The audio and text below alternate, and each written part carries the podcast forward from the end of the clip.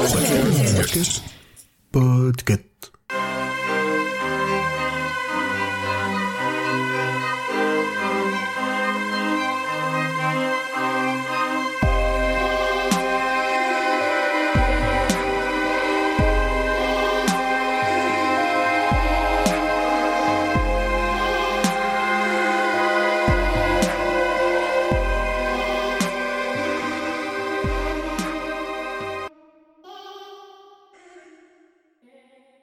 alors je l'ai déjà dit, mais le titre original c'est Firestarter. Il a été publié en VO en 80 et en France quatre ans plus tard en 84 et euh, c'était déjà Albin Michel à l'époque.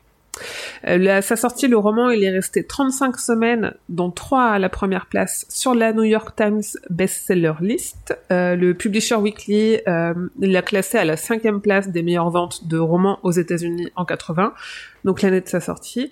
Et il a été nommé à euh, El Famoso Prix Locus, euh, terminant à la huitième place dans la catégorie, euh, parce qu'on n'est pas une chelouterie près avec le Prix Locus, dans la catégorie science-fiction. T'étais, euh, Et il a... t'étais, euh, Mm. comment dire, ironique quand tu dis El Famoso ou pas du tout?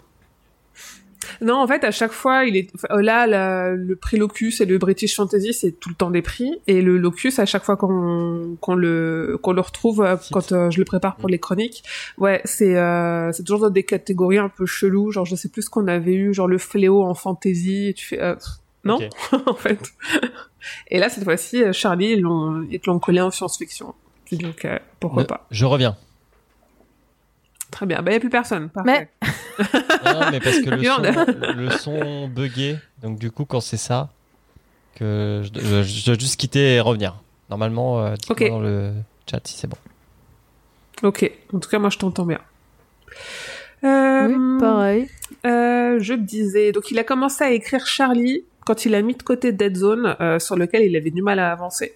Et pour toute la partie jeunesse justement de Charlie, l'avantage c'est que vu qu'il y a une nouvelle adaptation cette année, King il a été interviewé en mai dernier, il a tout réexpliqué euh, de euh, d'où lui vient l'histoire. Alors, euh, il dit que l'idée lui est surtout venue de ses prises de LSD, et je cite, J'ai pris beaucoup, beaucoup de LSD à l'université, et je me disais, et s'il y avait une sorte de drogue hallucinogène testée qui avait ces résultats inhabituels provoquant des réactions psychologiques et paranormales chez les personnes? Puis il s'est demandé si ça se répercutait sur un enfant. Ce dont il se souvient le plus clairement, c'est qu'il voulait avoir quelqu'un de jeune comme personnage principal, et qui s'est dit, et si deux personnes qui avaient participé au test avaient un enfant qui avait, une, qui avait cette mutation, cette capacité à allumer des feux. Euh, donc, on a perdu Julien. Non, non, je rigolais. Ok.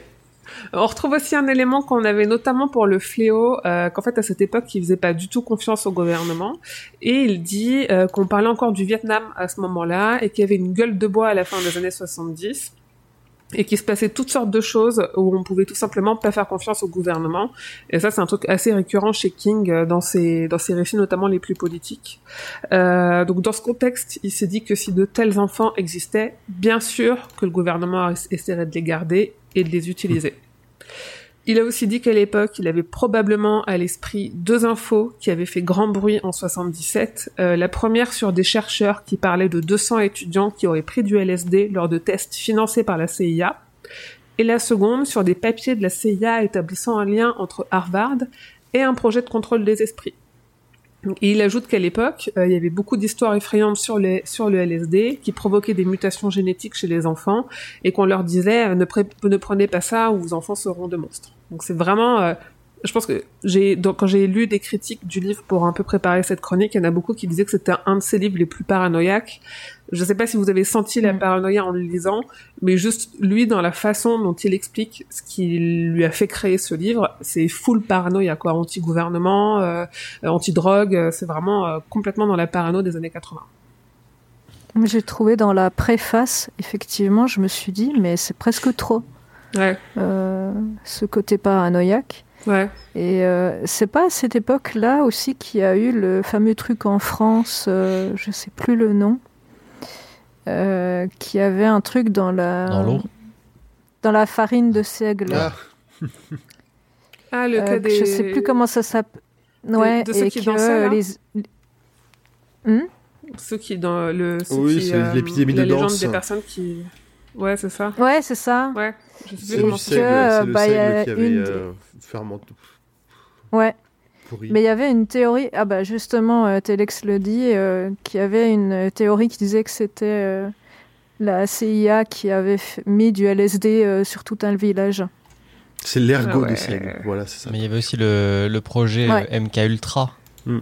C'était le nom de code à la CIA pour Ah, tout ce ça, qui était euh, développement des pouvoirs psychiques et euh, les, les boosts liés à la prise de drogue. Et je le sais parce que c'est une chanson de Muse s'appelle MK Ultra qu'ils ont fait dans leur euh, album le plus euh, complotiste Le- qui est euh, Drone. Voilà. Hmm. Ok, merci Julien.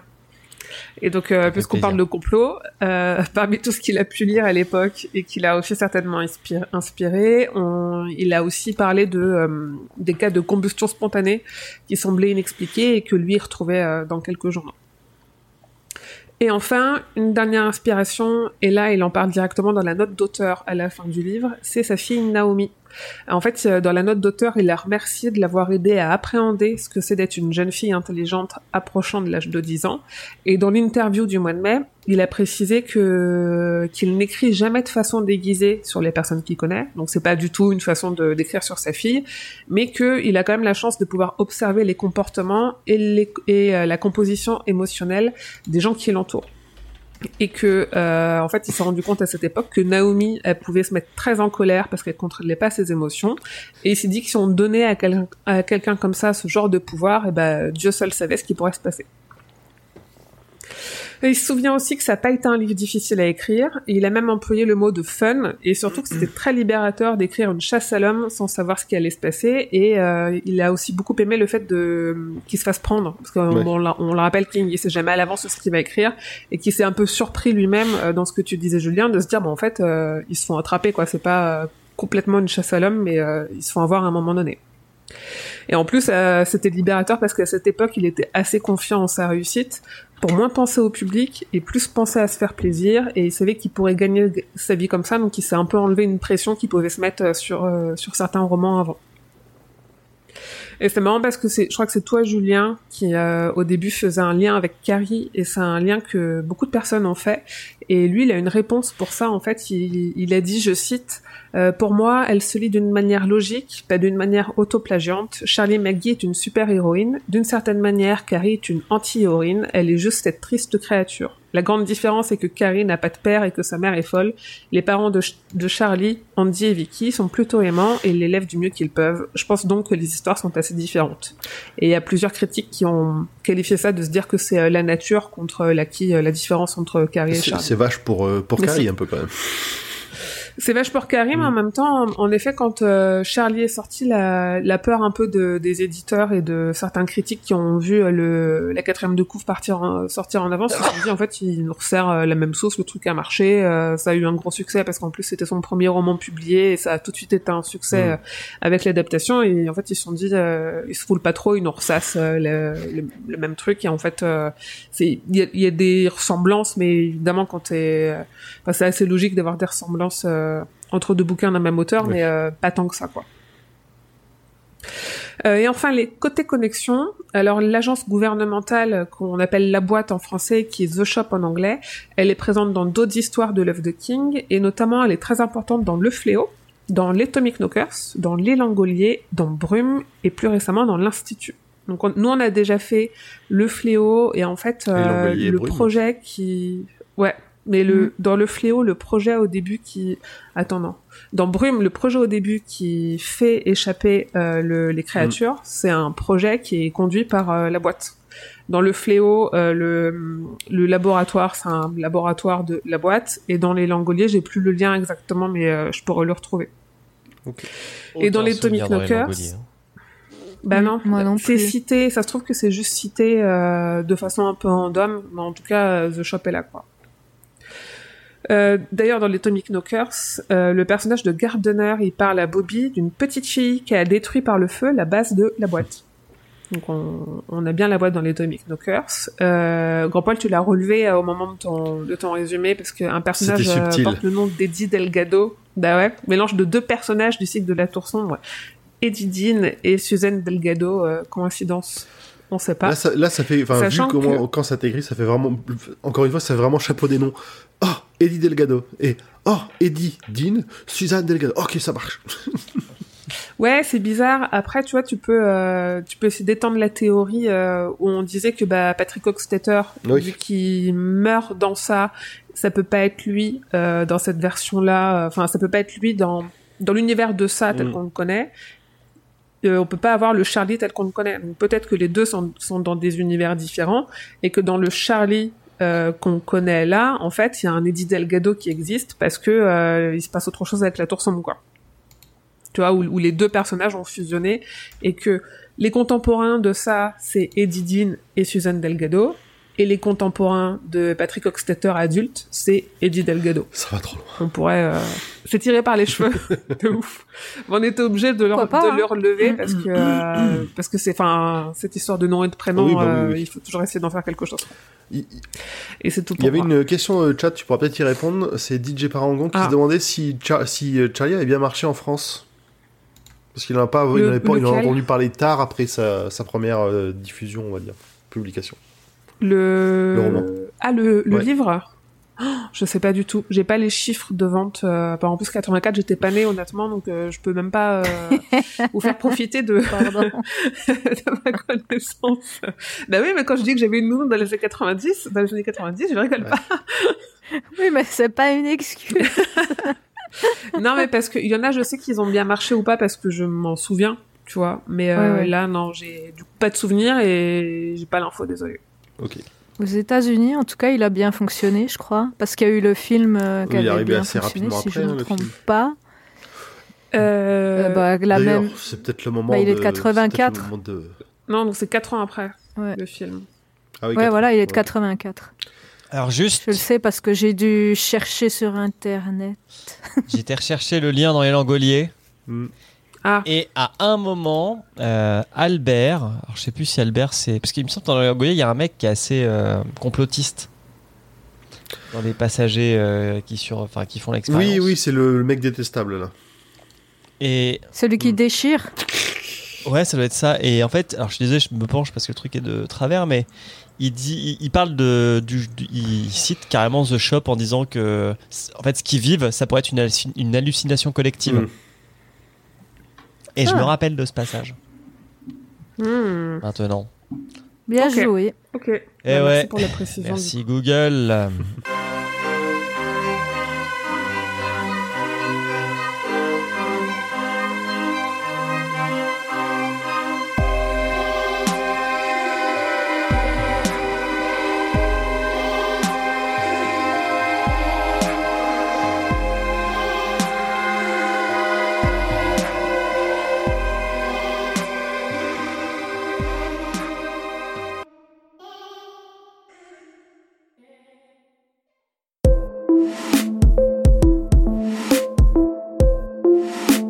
Salut, c'est Emily. Merci pour votre écoute de cet épisode du Roi Steven. Si vous aimez King et que son actualité vous intéresse, je vous propose d'écouter également la Gazette du Maine. C'est le podcast que je fais et dans lequel je vous tiens au courant de ce qui va être publié, des dernières informations sur ce qui est en cours d'adaptation, de ses nouvelles interviews ou des autres sujets qui le concernent deux fois par mois en moins de 10 minutes.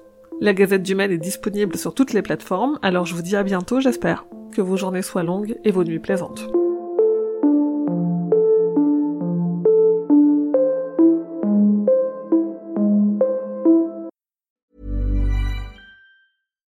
When you make decisions for your company, you look for the no-brainers. And if you have a lot of mailing to do, stamps.com is the ultimate no-brainer. It streamlines your processes to make your business more efficient, which makes you less busy. Mail checks, invoices, legal documents, and everything you need to keep your business running with stamps.com. Seamlessly connect with every major marketplace and shopping cart. Schedule package pickups and see your cheapest and fastest shipping options from different carriers with rates up to 89% off USPS and UPS rates. And with the stamps.com mobile app, you can take care of mailing and shipping wherever you are. Make the same no-brainer decision as over 1 million other businesses with stamps.com. Sign up with code program for a 4-week trial plus free postage and a free digital scale. No long term commitments or contracts. That's stamps.com. Code program.